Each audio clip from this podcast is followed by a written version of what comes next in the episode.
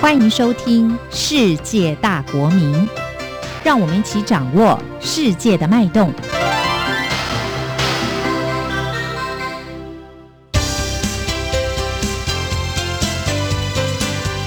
公民新世界。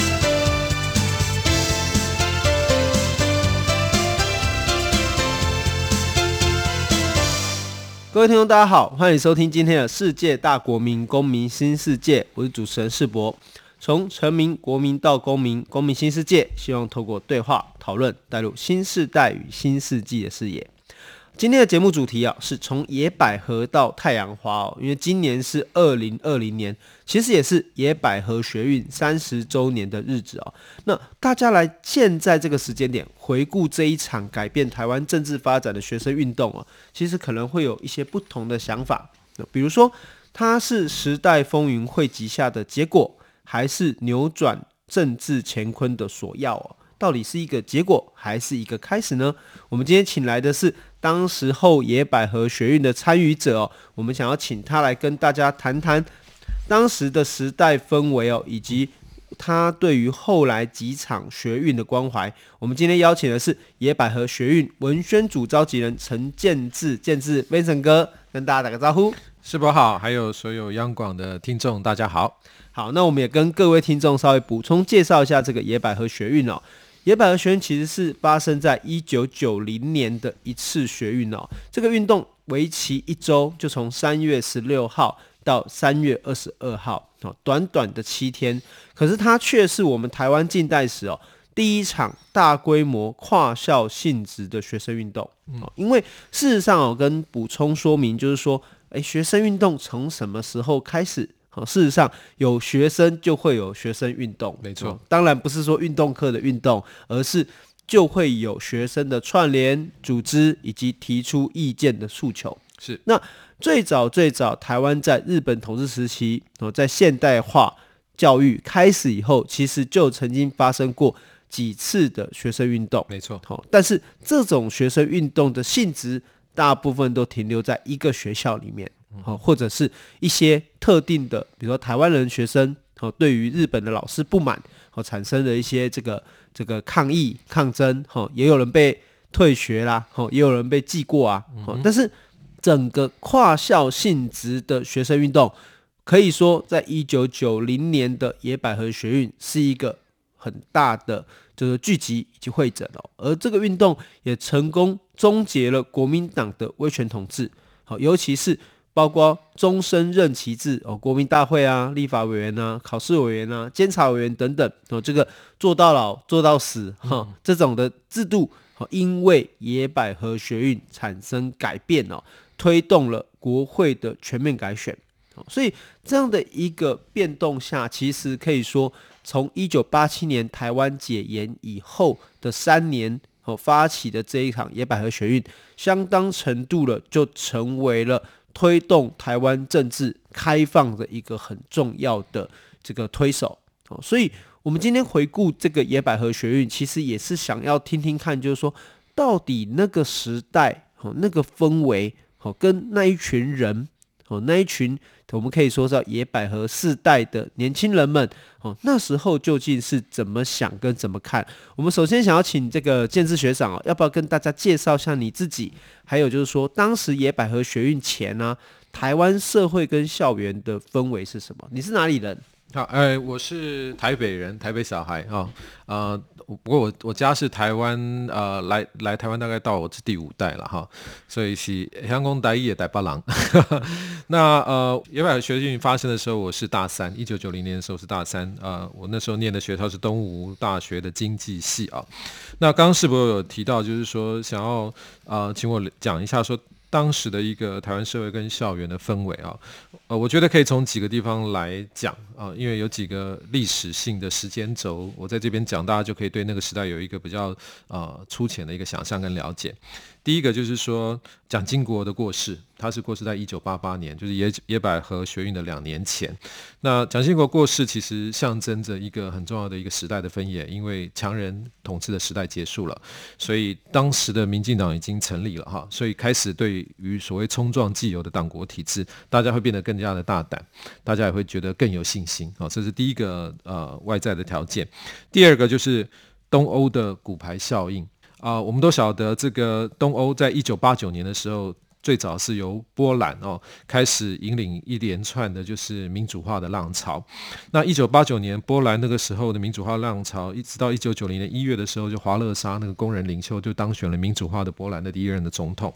同时间呢，我们看到一九八九年十月匈牙利，一九八九年十一月更重要了，柏林围墙的倒塌，然后那隔年就是两德的统一哦的一个开展。那另外呢，一九八九年年底有一个捷克的丝绒革命，当初的那个领导人就是前几年有来过台湾的那个哈维尔总统啊，那那是一个不流血的革命。那一九九零年初的时候还有保加利亚，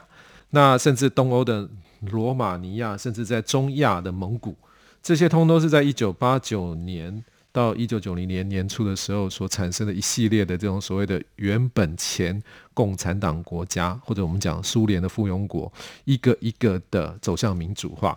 那亚洲的话，另外还有一个很巨兽哈，就是中中华人民共和国，我们隔壁的这个国家，它其实一九八九年发生一件大事嘛，就是天安门六四的这个事件，只是它是所有的这些运动里面最悲哀的，因为它的结。果是共产党继续巩固政权，那民主抗争、学生抗争的运动是失败的，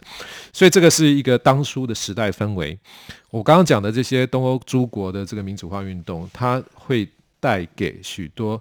还没有转型或者正在转型中的这样的一些威权体制的国家的年轻人一种向往。所以建志哥，你的意思是说，这些新闻每一天在播出的时候，其实对当时在念书的学生们，其实就是有点像一拳一拳的重击，冲击你们的思维跟冲击你们的心情嘛？对，因为这些都各国，我们那时候见，虽然台湾那时候的报纸。也还没有没有没有算完全解严啦，主要还是中国时报跟联合报两大系统，但是这些国际新闻它还是会报嘛。所以你身为那个时代的年轻人，你看着这些其他国家原本共产主义的社会的年轻人一直走在街头，然后他们造成了改变，你当然会觉得说，那也许我们也可以做做同样的事情。虽然说中国的例子是失败的，但是东欧的例子给了我们信心。所以你同时看到了，就是说两个不同的面向，就是说一个面向是。运动成功的，对，然后乃至于八九年的时候，六四天安门是一个非常沉痛的这个血淋淋的教训嘛，因为包括画面是直接传回到台湾，而且台湾社会的舆论哈跟媒体报道其实也是非常的详细，是好。那在这样的一个情况下的这个交集跟冲击当中，那时候要发起或者这个野百合学运要开始进行的时候，我相信。以我自己的经验，通常一开始就不会叫做野百合啦，哦，可能是运动发生之后，再后来被取了一个名字。是，那可以跟我们谈谈，就是说那时候运动刚开始发生是一个什么样的情况下，或者说你自己是什么会到现场去的？好，那我刚刚讲的只是。描述一下当初的一个社会，那个时代的一个呃年轻人所所身处的一个社会，特别是来自国际情势的一些各式各样的冲击啊。那另外一个部分是我们自己国内所发生的事啊、国内其实我刚刚除了讲那个蒋经国前总统的过世之外呢，另外就是呃国内那个时候其实算是呃经济冲上了高点。所谓的股市破万点，第一次就是发生在那个年代哦，所以在那个经济富足的年代，社会当然就会比较容许一些自由活泼的声音。我觉得这个因素也不能够忽略了。那还有一个事情很重要，就是说在台湾，呃，那个时候虽然民进党才刚成立啊，可是，一九八九年发生了一件让我们非常难过的事情，就是郑南榕前辈的自焚。这是发生在野百合的前一年啊，那。我记得郑南榕先生出殡的那个时候是一个下雨天，那我们也走上了街头。那个时候在马路上，我们才发现说，哎，原来各校都有不同的一些年轻人在关心这件事。我我可以说，那个郑南榕前辈的这个出殡仪式，是野百合学运的一个呃前哨的一个契机，因为在那一个场合里头，有许多不同。学校的大专生聚集在那里，开始是去反思说，为什么台湾走到现在，民主还是无法能够成功？那年轻人的责任跟使命在哪里？然后更重要的是，我们发现我们不孤单。然后原来我这个学校有这个所谓地下学运社团，哎，你这个学校也有，哎，不是只有台大有，哎，东吴也有，中兴法商也有，哦，东海大学也有，南部的成大也有。一些理工科系的学生，清大、交大也有。那医学院也不用讲，也也有。那我们那时候其实是一种还蛮亢奋的心情。在一九八九年的时候，我们发觉说，学运社团其实可以开始彼此的做交流。那这些交流。我们也不晓得什么时候会发生一个大事件，但是那个时候的交流大概是从一九八八、一九八九年开始的。因为在更早之前，基本上大家对学台湾学生运动的认识都是，呃，现在的交通部长林佳龙啊，或者是呃之前更早之前他们一些人在这个台大所做的这个自由自爱，他们是属于校园内的一个民主改革，大家都以为说学运只有台大的学生才有办法做。都没有一个跨校性的概念，可是从一九八九年开始就不太一样了哈，所以这个是另外有一个我要补充说明的。至于说这个学运的这个引燃的爆点，当然是在于国民党自己本身一个很荒谬的这个万年国代的现象嘛。我们都晓得到了一九八九年哦，其实那个没有改选的这个万年国代。也就是说，他从一九四八年来到台湾，一直干到一九九二年。有些人是干了总共四十四年了。如果一到一九八九年的话，他等于是干了四十一年。那个时候他们不但不没有想要退下来，还想要继续做下去。所以这个事情其实是会引起，对我们这些大学生而言，国民党本身就是一个呃一个一个必须要予以谴责，甚至是推翻打倒的对象。那他们的这些万年国代，其实是最重要的一个象征。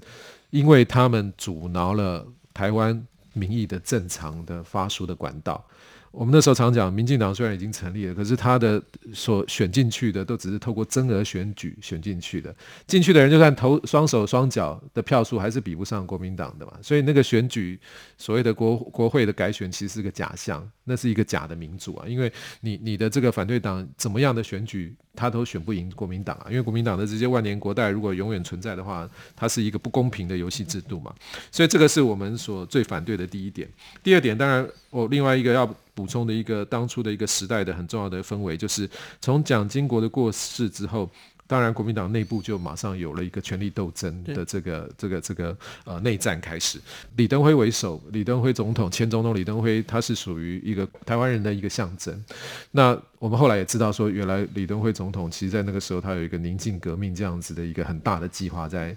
在他的心里，当然他那时候没有讲出来，可是他所面对的国民党的那个保守派。好，包括当初的所谓的李焕、郝柏村、林洋港等等，他们处心积虑的是要把李登辉为首这一群就是台籍的国民党的政治人物把他拉下来，所以那个是另外一个很重要的呃时代因素，就是国民党内有两派的势力在角力，那学生运动以及这种所谓的冲撞这个所谓当初的这个万年国代体制，可能某一个部分其实是符合。其中一派国民党势力他们的需要，所以这是另外一个时代的氛围，必须在这边做一个说明。那至于我个人为什么会参与，其实就是我刚刚讲的，因为在前一年我们在这个郑南榕前辈的出殡的仪式里头，我们看到了这个跨校串联的可能性。因此，在一九九零的三月的时候，那个时候老国代又要开始扩权，为自己争取更大更大的权利的时候，大家就受不了了，所以冲上了这个。呃，中正纪念堂在那边集结，那后来没想到，就是有越来越多学生陆陆续续的加入。那至于你刚刚所提到那个野百合，没错，那个名字其实都是后来冠的嘛。我们一开始也没有把自己要定名叫什么什么样什么样的学运。不过因为我刚好是那个文宣文宣组的召集人，所以我对这个野百合我是特别有印象，因为那个是属于我文宣组的工作。是 那个是运动到了第二、第三天的时候，文化大学的学生跑来跟我聊，就说：“哎，我们应该替这个运动做一个这个象征物。”那你知道人总是这样子，会想要模仿，因为前一年一九八九年在。中国那场失败的六四学里面有一个民主女神嘛？对，我们就觉得说台湾也要应该弄一个，但是我们不想弄人物的雕像，我们想要弄一个有本土性质的。那他们那时候就有提议说，哎，我们来弄一个百合花。那百合花有一些很重要的意义。第一个，百合花我们讲的是台湾里里是原生种的台湾野百合。第二个就是它在那个卢凯族的里头，它是一个纯粹的、纯洁的一个象征。那它也象征了一个勇气。那这个野百合，它在春天盛开，刚好那个学运是在三月的时候发生，所以这些我们都觉得说，哎，刚好拿来去这个某个神柱来象象征我们这个学运，它可以做一个蛮蛮好的标志，而且野百合很漂亮嘛，所以一开始第三天这个构想出来的时候，第四天就做出来了，因为那些美术系的学生实在太厉害了，用一些简单的木架啊、布啊，就把它。弄出来，弄在广场的中央，所以后来的人才把它叫做夜百合学院，应该是因为有了那个象征物之后所取的名字。是，其实事隔三十年了，我们重新回顾三月学运，我们可以看到的是。一个运动不是一个意外偶然发生下的结果啦，它跟车祸不一样，它其实是一个时代结构下的反应。好，它反映的是国际局势的动荡，对，也反映了中国。哦，所谓的天安门事件爆发后所的一个回响，嗯，乃至于说，其实跟当时的整个台湾岛内的政治局势也是有一个直接的互动关系。没错，包括郑南榕先生的自焚，哦，让台湾青年得以串联，那以及国民党内部本身的一个权力斗争，是那也让台湾的青年在那个时候思考自己应该做什么决定。我们休息一下，马上回来。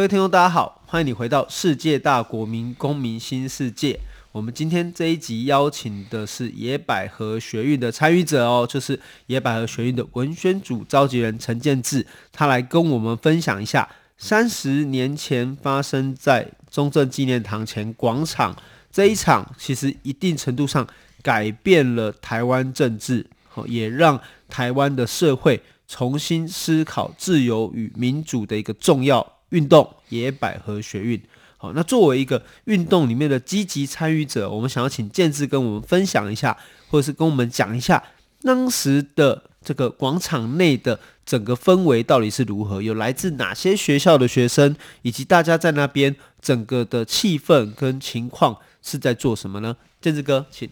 呃，我简单回顾一下啊，其实一开始文化大学学生是在阳明山中山楼那边，因为那个是国民大会代表开会的地方。可是你说学生动员到那个地方实在有点辛苦，因为那个是在这个阳明山上，而且三月的时候山上有时候下雨很冷，也没有一个适当的地方。你一群人在那边集会，其实新闻媒体也不会去报。所以感谢台大的一些学生，他们在三一六的时候先跑到了这个中正纪念堂，因为它毕竟是一个威权符码在台北市里对最大的象征嘛。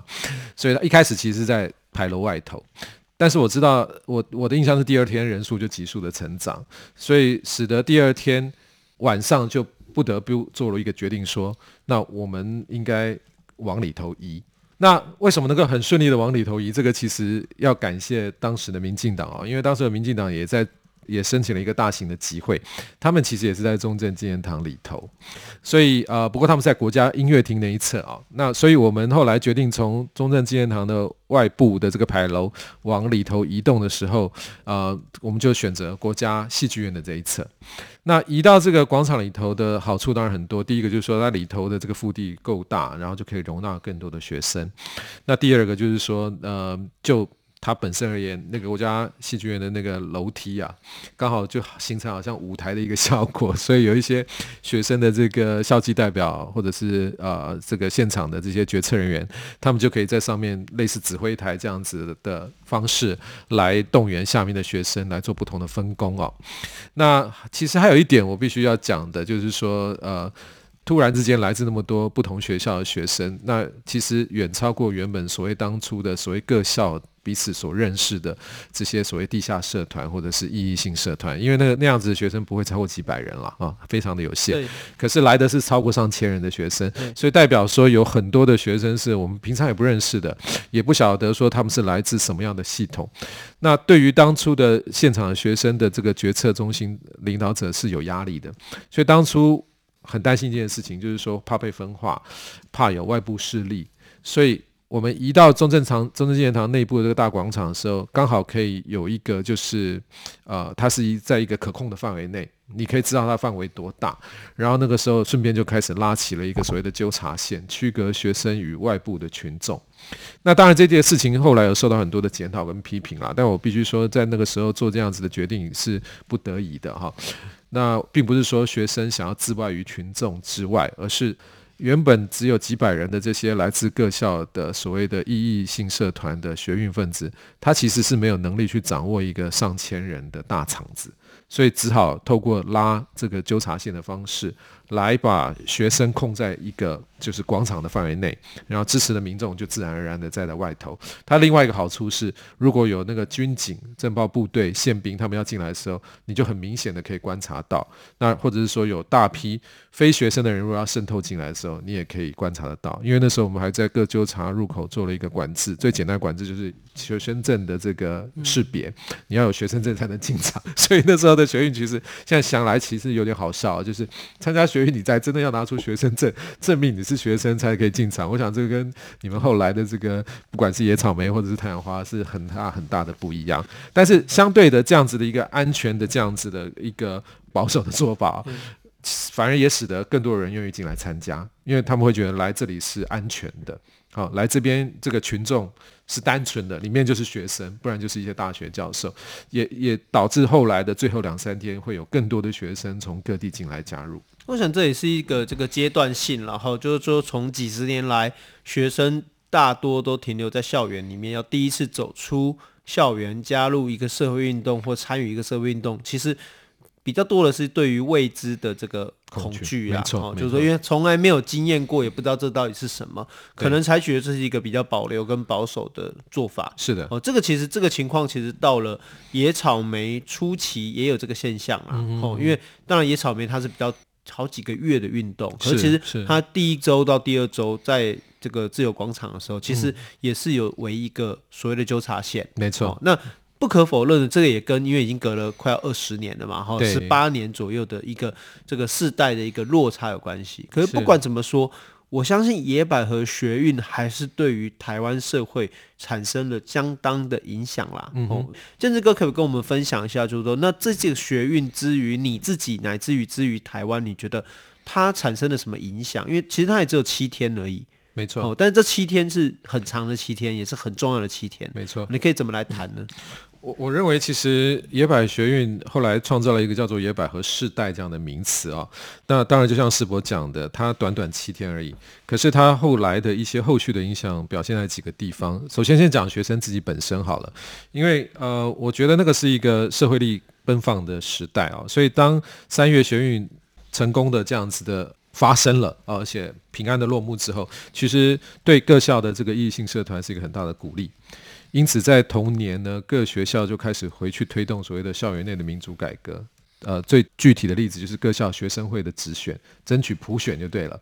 啊，以前的各学校的学生会长其实是有点类似那个代议制度，是学校的这个指定的，那都是被国民党控制的。所以我记得很清楚，野百合之后的五六月，然后新的学期开始之后呢，几乎所有的这些有参与、积极参与学运的学校。的学生会通通被成功改选，而且通通都是所谓的改革派的学生当选，包括我们自己东吴大学啊，所以这推动了这所谓的校园内的一个民主的改革啊，包括校园内的各种。比方说校刊废除审查、点名制度的废除，那还有就是所谓的这个呃成立社团的审查制度废除等等等啊，唯一没有成功的当然是军训教官退出校园那个部分，到现在都还没有成功。说实在，我也不知道为什么 这个东西为什么那么难。好，那但是其他部分其实都做了很大的一个程度的松绑，这是学生跟校园内。那第二个部分呢，就是对社会，我觉得啊、呃，让这个所有的主流的舆论。从此对学生运动不会贴上一个等于暴徒这样的一个标签。在之前，他是学生运动的成员等于暴徒，因为他就很简单的二分法，说你们都是民进党的同路人。可是经过了三月学运之后，学生已经可以摆脱那样的一个标签啊。学生运动它可能代表的是一个纯粹跟理想性质的力量的集结，知识分子的一个良心。那对于当初的这个政治环境的影响，我觉得最主要是帮到李登辉前总统。那这个当然，我们事后再看各式各样的文献，我们发现李登辉前总统很巧妙地运用了这一股学生的力量，来确保了他在国民党内的这个政治斗争的一个比较属于道德性制高点高的一个地位，也因此能够协助他在后来不管是推动这真正的这个呃万年国代的废除的这个工作，还有包括这个呃。停止这个所谓的这个临时条款啊，在一九九一年的时候，那包括说到后来一九九六年他能够当选第一次的民选总统，啊，这个都是有很直接的关系。特别是野百合学运的直接牵动，并且赋予了他在蒋经国过世之后，他统治国民党的一个合法性。啊，我想这个是非常有趣的一个历史的这个这个偶然所造成的一个现象。那当然也是李李登辉总统他自己有抓到这样的一个机会啊。所以呃，我我觉得野百合学生运动另外一个还有很很重要，就是说他替当初的民进党注入了心血。因为我们都知道，民进党它里头的成分有所谓的美丽岛世代、辩护律师团世代。那因为这个野百合学运的关系，所以在了民进党那时候就开始有了所谓的野百合世代的一些新血的注入。这些人物包括我们现在所熟悉的郑文灿市长，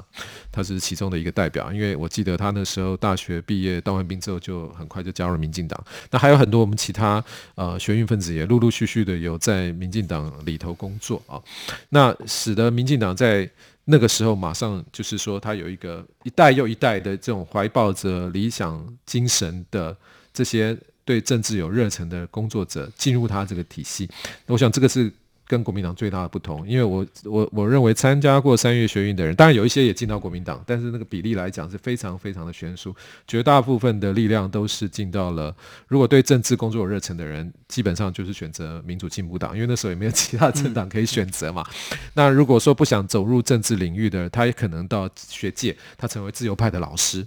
那个对后来的，包括野草莓运动。跟甚至太阳花运动，他们都扮演了早期的启蒙的角色，也就是这些三月学运的野百合世代老师，他们呃就是走入学界或走入 NGO 的，他们都在不同的领域有继续延续了那样子的一个改革跟反叛的精神。因为像建志哥你自己本身就是没有加入政治工作啊，因为我看你后来就是往商界、嗯、往企业界这边去发展。是是是。那回顾就是说，从这个野野百合，然后到甚至后来的野草莓以及太阳花。你又对这些运动，乃至于后来参与运动的年轻朋友们，你又有什么观察跟建议呢？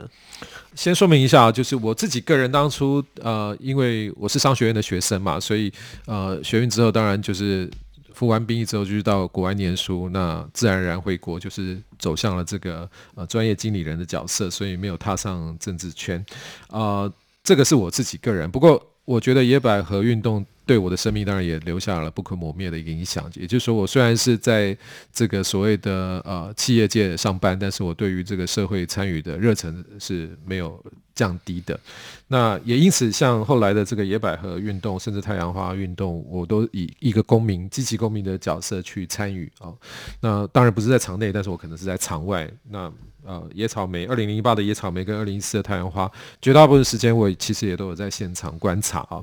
那当然野，野野草莓，二零零八野草莓的这个运动，最主要是那时候陈云林来台湾的马英九总统当选之后，开始加速这个国共之间的交流所引起的一个反弹。那只是比较可惜的是，当初的这个议题的设定可能没有办法拉得太高太广，因为他那时候主要是在。总统府跟行政院的道歉啊，然后主要推动的是集邮法的修法啊，所以它的格局上面可能决定了这个运动的这个后续的发展。